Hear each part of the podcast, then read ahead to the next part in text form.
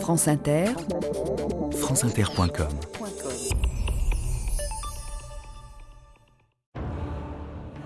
Au SS Gruppenführer Heydrich, je vous charge de m'adresser sous peu un projet global concernant les mesures à prendre pour réaliser la solution finale de la question juive.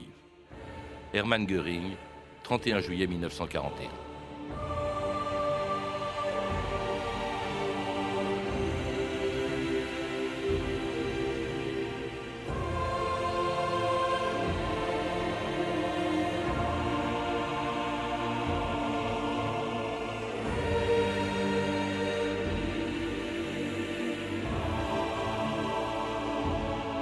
2000 ans d'histoire.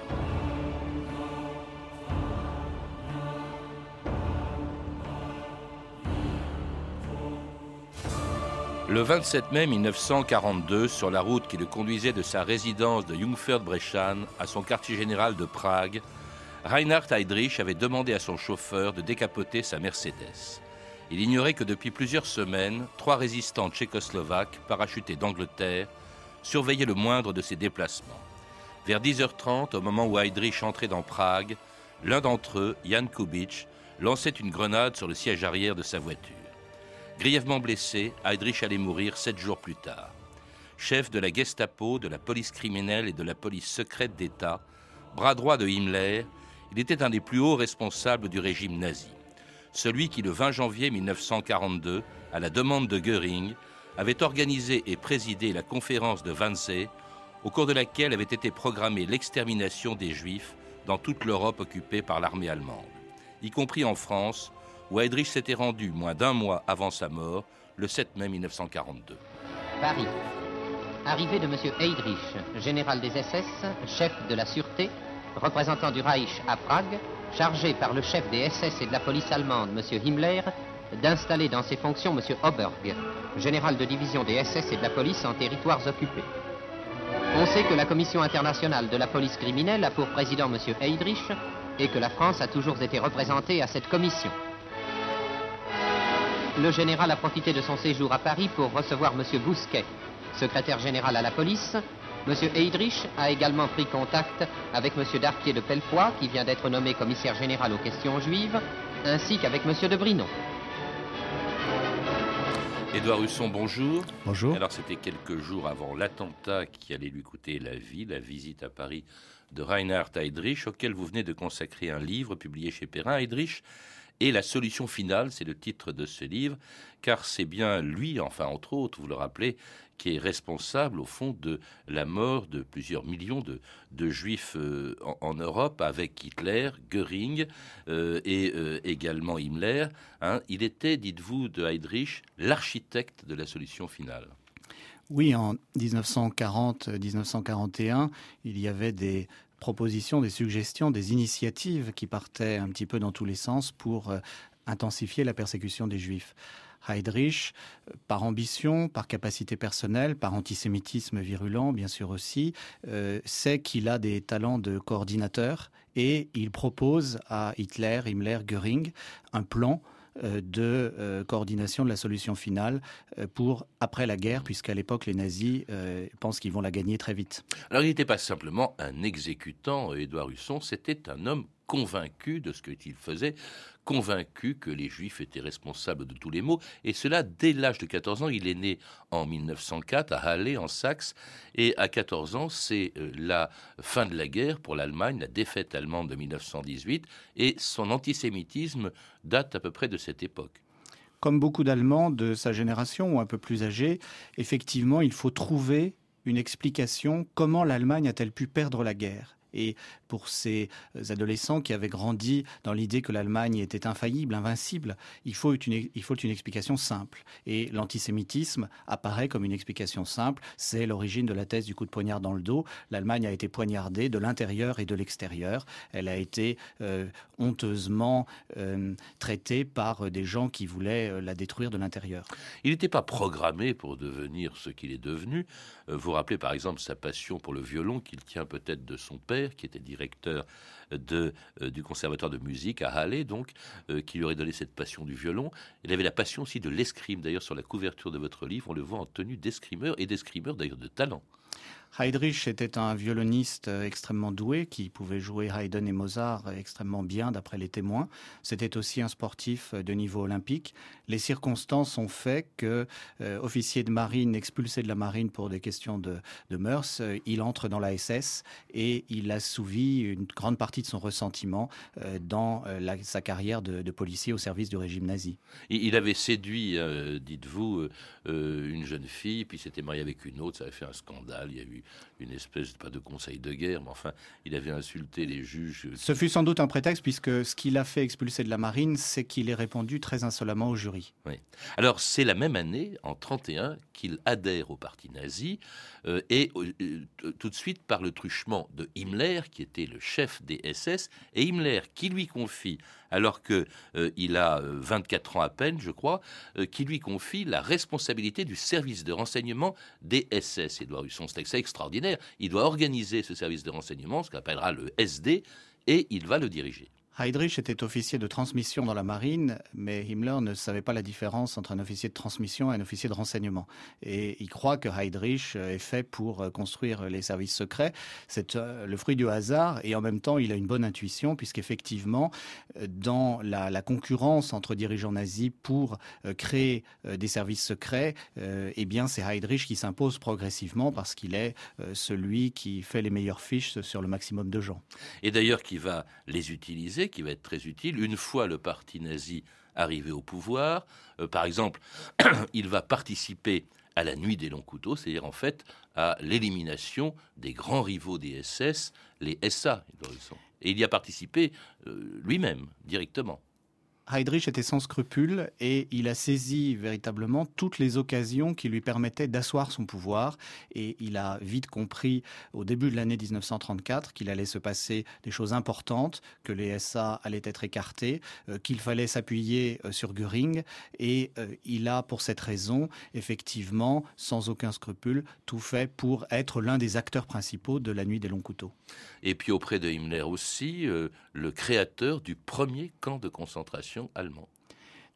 Dans l'année 1933, il y avait beaucoup d'initiatives qui étaient prises, euh, des, prisons, des camps, euh, où les SA d'ailleurs se comportaient de manière euh, atroce et sadique. Himmler et Heydrich ont joué la carte de ce qu'on appellera affreusement une rationalisation du système et ils ont effectivement créé, contribué à créer le premier camp en Bavière à, Dachau. Et puis alors également, il a participé à la Nuit de Cristal, c'est-à-dire les pogroms qui ont été organisés en 1938 contre les Juifs d'Allemagne. Entre 1934 et 1938, euh, on voit une lente montée en puissance de quelqu'un qui reste dans l'ombre et qui en même temps est toujours là aux réunions importantes, par exemple en août 1935, avant que soient formulées les lois racistes de Nuremberg, et puis ensuite, bien, évidemment, lors de la nuit de cristal. Il est en retrait aussi, ses policiers ont l'ordre de ne pas intervenir, mais le lendemain, il explique que ça fait trop de dégâts, euh, que quand on est un bon Allemand, on ne peut pas faire comme ça des choses désordonnées c'est la SS qui doit prendre en main la persécution des Juifs, et il a l'oreille de Göring pour ça. Et c'était quelques mois avant ce discours très important de Hitler, ne cachant pas son intention d'éliminer les Juifs, c'était le 30 janvier 1939, quelques semaines à peine avant le déclenchement de la Deuxième Guerre mondiale.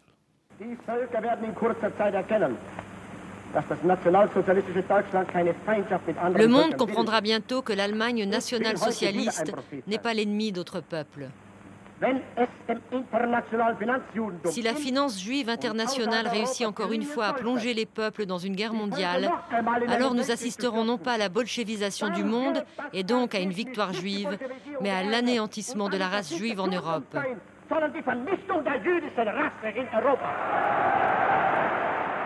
Hitler, donc en janvier 1939, parlant de l'anéantissement de la race juive, hein, les choses sont assez claires. Euh, un commentaire peut-être. Je crois que Heydrich, euh, évidemment, l'a entendu ce discours. Il entend le discours puisqu'il siège au Reichstag. Il est membre du Reichstag. C'est une farce, bien sûr, dans le régime nazi. Ce n'est plus un parlement, mais comme haut dignitaire nazi, il en fait partie. Et euh, pour quelqu'un comme lui, qui est particulièrement ambitieux, évidemment, chaque mot de Hitler compte. Et là, on peut difficilement être plus explicite dans le contexte de l'époque. Hitler explique, il y aura une guerre mondiale, et s'il y a une guerre mondiale, les Juifs d'Europe seront euh, anéantis, seront exterminés. Pour Heydrich, c'est un feu vert, il sait quel est son horizon. À ce moment-là, il faut le rappeler, parce que l'organigramme du régime nazi est assez compliqué, mais Heydrich occupe de très hautes fonctions qui lui permettent d'avoir la direction de plusieurs polices en même temps. C'est ce qu'on appelait le RSHA, hein, le Reichssicherheitshauptmann, c'est-à-dire l'Office central de la sécurité du Reich. Et là, il, il était tout puissant. Alors, il est tout puissant sous les ordres de Himmler.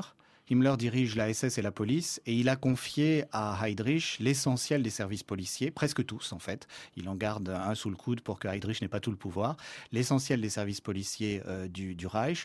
Et effectivement, Heydrich est un, est un boulimique de travail. Il accumule les portefeuilles, les fonctions. On peut dire que le RSHA, qui est fondé en même temps que, que démarre la guerre, définitivement, sous sa forme définitive, euh, le RSHA, c'est le ministère de la Terreur euh, du Troisième Reich. Regroupant donc le SD, c'est-à-dire les services de renseignement, le CRIPO, c'est-à-dire la police criminelle, la Gestapo, hein, qui était sous l'autorité de, de Heydrich, et qui était chargé de l'expulsion des Juifs. D'abord, hein, dans un premier temps, parce qu'il y a eu des étapes, vous le rappelez avec beaucoup de précision, Édouard Husson. D'abord, l'expulsion des Juifs d'Allemagne et d'Autriche, une fois qu'elle est annexée à l'Allemagne puis leur enfermement dans les ghettos, puis éventuellement, parce que le régime a longtemps hésité sur ce qui sera la, véritable solution finale. Il y avait une utopie nazie qui consistait à imaginer que le monde entier accepterait euh, la domination nazie sur toute l'Europe. Dans ce cas-là, euh, théoriquement, Hitler l'avait dit, eh bien, il faudrait que tous les juifs partent d'Europe. Alors, qu'est-ce que ça voulait dire partir de leur plein gré, émigrer? En fait, bien sûr, étant donné que euh, Hitler accumulait les provocations, il, y il, devait y avoir un moment où les autres puissances allaient mettre le haut là. Et dans ce cas-là, c'était la deuxième étape du processus qui s'enclenchait, à savoir la préparation euh, d'un processus génocidaire. Parce que entre temps, l'enfermement des Juifs dans les ghettos, euh, c'était, il, les prenait en, quelque sorte comme otages d'une certaine manière. C'est ce que vous dites, Édouard Husson. Jusqu'à l'automne 1941, Hitler, qui croit à sa propre théorie de la conspiration. Il croit qu'il y a un pouvoir juif mondial, il, en est convaincu. Il imagine donc que si les juifs sont ses otages, et des millions de personnes, hein, à l'automne 41 encore, eh bien, les États-Unis de, Roosevelt, la Grande-Bretagne de Churchill, vont obtempérer et vont finir par traiter et par accepter ces conditions. Et euh, lorsqu'il constate que ça n'est pas le cas, il en conclut que les juifs n'ont plus aucune valeur comme otages, il faut donc les éliminer. Et leur extermination, justement, commence bien avant la conférence de Wannsee par ce qu'on appelait les Einsatzgruppen, groupes d'intervention mobile, dont un des responsables, Otto Lendorf, euh, rappelait en 1945 au tribunal de Nuremberg ce qu'il avait fait en URSS à partir de juin 1941.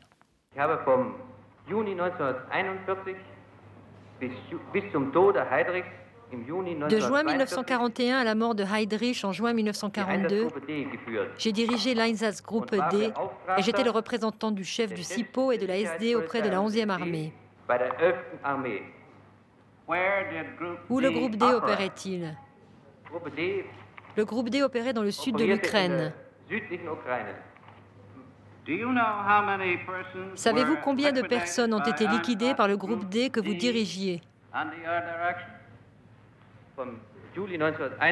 Entre juin 41 et juin 42, le groupe fait état de 90 000 personnes éliminées. Alors ces fameux Einsatzgruppen qui euh, éliminent ainsi tout ce qu'on appelait les asociaux, mais parmi eux aussi les juifs, dans les territoires conquis par l'Allemagne nazie, au fond ils ont expérimenté l'extermination des juifs avant même qu'elle soit officiellement décidée, Edouard Husson. Ils sont intimement mêlés à la politique d'expansion nazie en Europe centrale et orientale.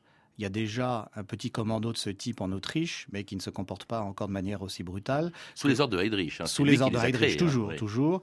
Euh, ensuite, il y a des Einsatzgruppen en Pologne euh, qui euh, contribuent à l'élimination de 70 000 personnes prises dans les élites polonaises et de juifs et de gens considérés comme incurables selon la terminologie nazie, malades mentaux, gens atteints de handicap, etc.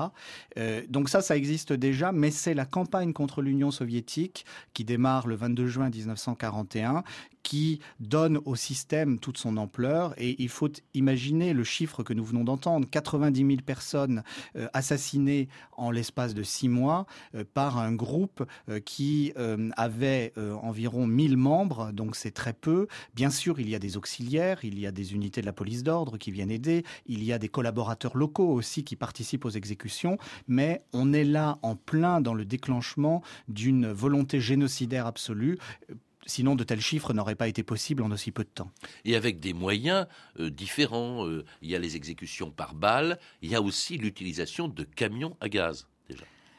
Au départ, les nazis avaient imaginé qu'ils gagneraient la guerre contre l'Union soviétique en 4 à 6 mois et qu'après cela, ils organiseraient ce qu'ils appelaient la solution finale, qu'ils prévoyaient euh, au milieu de l'année 1941 comme un vaste processus de déportation vers des camps de travail dans l'Union soviétique conquise.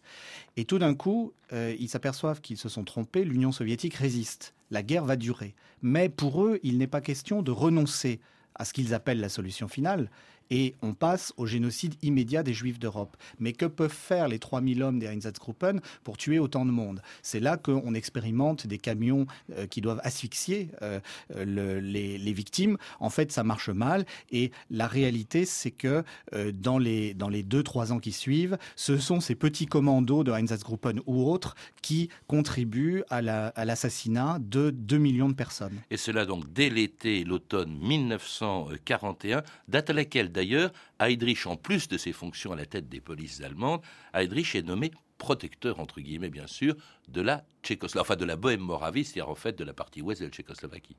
L'automne 1941, c'est un des tournants c'est peut-être le premier tournant de la guerre. C'est un moment où l'Union soviétique résiste de façon inattendue. La Grande-Bretagne n'est pas sortie de la guerre et Hitler et les dirigeants nazis savent que les États-Unis vont y entrer. On a donc besoin d'intensifier l'effort de l'industrie d'armement.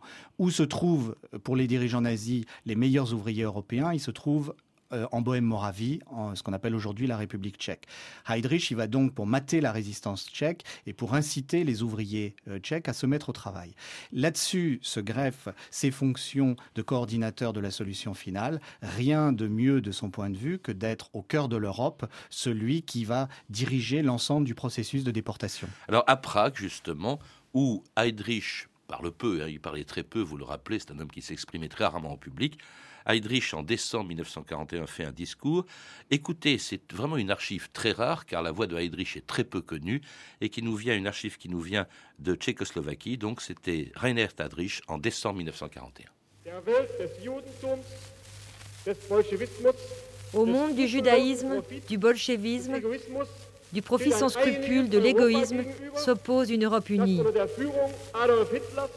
qui, sous l'autorité d'Adolf Hitler, concentre toutes les forces contre les projets insensés de destruction du reste du monde. L'économie mondiale est de plus en plus dominée par les juifs. Ainsi, la valeur de l'or et de l'argent, inventés par les juifs, règne en tant que pouvoir absolu sur le monde. Et c'est une archive que nous a envoyée la radio publique tchèque. C'était la voix très rare de, de Heydrich. Je ne sais pas si vous pouvez faire un commentaire sur sa voix. C'est très rare. Il n'y a, a, que deux enregistrements euh, qui, ont subsisté. D'ailleurs, en fait, il, a, il a été euh, enregistré seulement ces deux fois. Et euh, c'est effectivement étonnant parce qu'il est mauvais orateur. On l'entend, il a cette voix relativement au perché, assez saccadée. C'est bon, un Allemand de l'époque aussi. C'est comme ça que les nazis s'exprimaient. Mais il ne sait pas tenir un auditoire en haleine. Peu lui importe en l'occurrence, on voit comme un individu euh, de ce calibre au sein du régime nazi est intimement convaincu de la théorie développée par Hitler le 30 janvier 1939 sur le complot de la finance juive internationale. Et alors on sait ce qui va suivre. Alors en janvier, c'est quelques jours après ce discours, en janvier, donc, euh, c'est lui qui va organiser, euh, qui va présider cette fameuse conférence de Wannsee, c'est près de Berlin, et c'est là, la plupart du temps, que les historiens, c'est de cette époque-là, de ce jour-là, le 20 janvier 1942, que les historiens datent le début de la prise de décision de l'extermination des Juifs d'Europe. Or, vous le rappelez, elle a été prise avant. Wannsee, en fait, ce n'est que la mise en place d'une décision prise auparavant. On a entendu au début de cette émission la directive que Göring, je ne sais pas très bien à quel titre, que Göring envoie à Heydrich pour trouver justement les moyens de cette solution finale. Effectivement, dès le 31 juillet 1941, euh, Göring, qui en l'occurrence est le représentant de Hitler, Hitler ne veut pas signer lui-même un ordre de ce type, euh, mais c'est Göring qui le fait pour lui, charge Heydrich de coordonner la solution finale de la question juive dans la terminologie nazie pour après la victoire, après la guerre. Et euh, dans l'esprit des, nazis, ça devait être à l'hiver 41, au début de l'année 1942. Et ce qui est tout à fait étonnant, c'est que les nazis, alors même que la guerre tourne autrement que ce qu'ils avaient prévu, maintiennent ce calendrier. C'est la raison pour laquelle, en fait, on peut suivre, reconstituer de façon euh, tout à fait euh, euh, convaincante, en automne 1941, octobre, novembre, décembre, toutes les décisions essentielles sont prises et puisqu'on n'a pas de territoire soviétique conquis ou déporté tous les juifs d'Europe, eh bien, on va les tuer sur place en Pologne, déporter ceux de l'Ouest jusqu'en Europe centrale, et tous les autres les tuer sur place. Alors là-dedans, quelle est la part de, responsabilité de Heydrich? D'abord, que fait Göring dans cette affaire? C'est lui qui envoie cette directive qui est à l'origine de la conférence de Wannsee, je la cite encore, était au début de l'émission. Je vous charge de m'adresser sous peu un projet global concernant les mesures à prendre pour réaliser la solution finale de la question juive. Que fait Göring dans cette affaire? Göring je le disais, est le représentant de, Hitler. Il est aussi celui qui dirige tout le processus de confiscation des biens juifs à travers toute l'Europe. Et c'est là qu'il a été, dès le début, euh, au cœur du processus. On parlait de la nuit de cristal tout à l'heure. Et il est, d'autre part, le protecteur de Heydrich en dehors de la SS, puisque euh, au sein de la SS, c'est Himmler le patron de Heydrich, mais en dehors de la SS, euh, Heydrich a besoin d'avoir l'appui des différents services gouvernementaux. Et c'est Göring qui le couvre et qui dit Heydrich est bien mon mandataire pour euh, cet immense travail d'organisation qu'est le génocide des Juifs. Et le plus haut responsable, Hitler, Hitler qui n'a jamais envoyé d'ordre écrit non, d'abord parce que c'est un homme qui écrivait très peu. Ensuite, parce que comme tous les grands criminels, il ne veut pas laisser de traces. Et enfin, parce que euh, Hitler, pour motiver, susciter des vocations de génocideur, j'allais dire, préfère suggérer, coordonner directement. Alors il y a euh, euh, bien sûr Himmler aussi, qui est le supérieur hiérarchique de Heydrich, puisqu'il est le patron des SS. Malheureusement pour leurs victimes, Himmler et Heydrich se complètent très bien. Euh, et on a d'ailleurs une position paradoxale. Heydrich est son subordonné, mais il a plus l'esprit de synthèse que, Himmler. Il est le coordinateur. Himmler, lui, est un infatigable homme de terrain qui va partout en Union soviétique, en Pologne, euh, pour encourager les gens qui mettent en place les structures de tuerie. Alors cette conférence, donc souhaitée par Göring, organisée et présidée par Heydrich, c'est pas une conférence où il y a des personnalités très importantes. À part Heydrich, ce sont simplement des gens qui seront chargés de la mise en place, de l'exécution de ce projet mortel et gigantesque qu'a été euh, l'extermination des Juifs. Donc, euh, pour la solution finale, le mot lui-même, euh, c'est un euphémisme. Solution finale de la question juive, ça voulait dire effectivement que tous les juifs devaient quitter l'Europe. C'est un terme qui est utilisé euh, déjà à l'été 1940. Ça fait 11 millions. Ça fait 11 millions de personnes. Alors, quitter, bien sûr, là aussi, c'est un euphémisme. En fait, bien sûr, c'était dès l'été 40, on voit que l'intention est clairement génocidaire, peut-être même dès le discours du 30 janvier 1939. Et comme vous le disiez tout à l'heure, euh, en janvier 42, tout a été décidé déjà entre Hitler, Himmler, Göring, Heydrich. Donc, qu'est-ce que c'est que la conférence de Wannsee? C'est une conférence qui est faite pour que les services ministériels du Reich entérinent le processus de déportation généralisée et acceptent, sans que ça soit véritablement dit de manière explicite, que ça débouche sur le génocide. Alors un génocide dont euh, Heydrich est l'organisateur, l'architecte, mais dont il ne verra que les tout débuts, puisqu'il est assassiné quelques jours après sa visite à Paris, qui précède, il faut le rappeler aussi, le, la rafle du Veldiv, donc responsabilité de la police française, en fait, dans cette rafle du Veldiv. Mais il est assassiné quelques jours après, donc, enfin, il était à la suite d'un attentat, le 27 mai 1942, par des résistants tchèques qui avaient été parachutés d'Angleterre. Et il est mort le 7 juin, quelques jours plus tard, et alors qu'on l'envoie ensuite à Berlin, où Hitler lui réserve des obsèques nationales et réclame en même temps des représailles contre les Tchèques soupçonnés d'avoir aidé la résistance. Dans la cour d'honneur du château de Prague, plus de 65 000 personnes ont tenu à défiler devant le cercueil du général Edrich, vice-protecteur du Reich en Bohème et Moravie, qui, on le sait, fut récemment victime d'un attentat. Le corps du général Edrich est transféré à Berlin. Achtung, Achtung Amtlich wird bekannt gegeben. Attention, annonce officielle. Dans le cadre de la recherche des assassins du SS Obergruppenführer Heydrich, il est éprouvé que la population de la ville de Lidice a soutenu et aidé les auteurs du meurtre.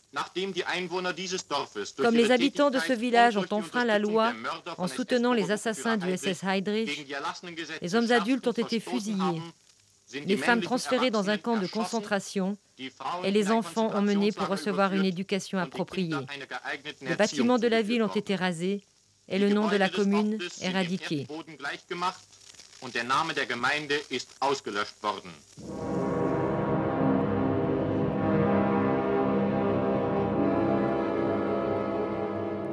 C'était une archive allemande qui nous est venue du mémorial de Lidice, Lidice dont toute la population masculine a été tuée, les femmes déportées à Ravensbrück, les enfants, euh, pour la plupart d'entre eux, envoyés à Chemno, un des camps justement mis en place par le, système Heydrich, si on peut l'appeler comme ça. Terrible ces représailles, à la mesure peut-être aussi de la perte qu'a éprouvé euh, Hitler. Pour lui, c'était un personnage, il l'appelait l'homme au cœur de fer. C'est un personnage dites-vous, même irremplaçable pour le régime Parce qu'il était celui euh, qui avait euh, l'un des meilleurs talents d'organisation, c'est triste à dire, mais il faut bien le dire, un génocide, ça s'organise.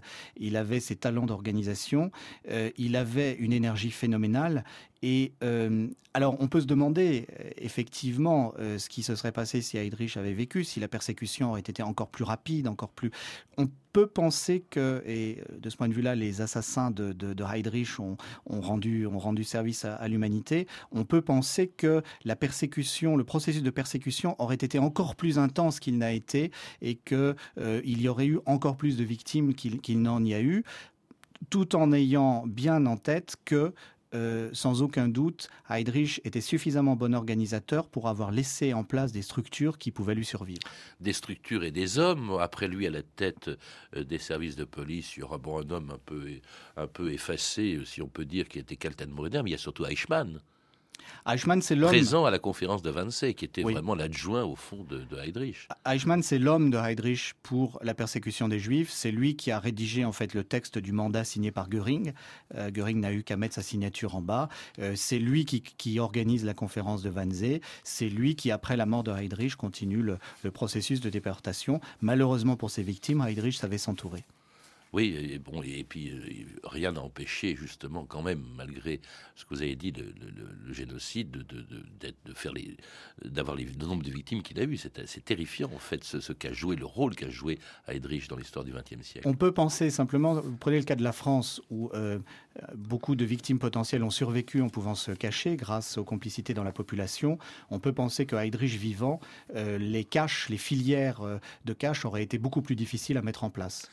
Merci Édouard Husson. Pour en savoir plus, je recommande la lecture de votre livre, Heydrich et la solution finale, qui vient de paraître aux éditions Perrin. Vous êtes également l'auteur de Nous pouvons vivre sans les Juifs, quand et comment ils décidèrent de la solution finale, un livre également publié chez Perrin. À lire aussi chez le même éditeur une encyclopédie très complète, L'Allemagne du Troisième Reich de euh, Mathilde Eckart et euh, Pierre Vallot. Et je signale enfin l'apparition d'un coffret de neuf documentaires des films du centre Simon Wiesenthal intitulé L'histoire du peuple juif au XXe siècle, édité par Moria Film et Bac Vidéo. Vous pouvez retrouver toutes ces références par téléphone au 32 30, 34 centimes la minute ou sur le site franceinter.com. C'était 2000 ans d'histoire, la technique Lidwin Caron et Antoine Viossa, documentation et archives Emmanuel Fournier, Claire Destacan et Franck Olivard, traduction de Ute Gaborio et un grand merci aussi au mémorial de Lidice et Anna Kubista à Prague pour les archives de la radio publique tchèque. Réalisation Anne Kobilac.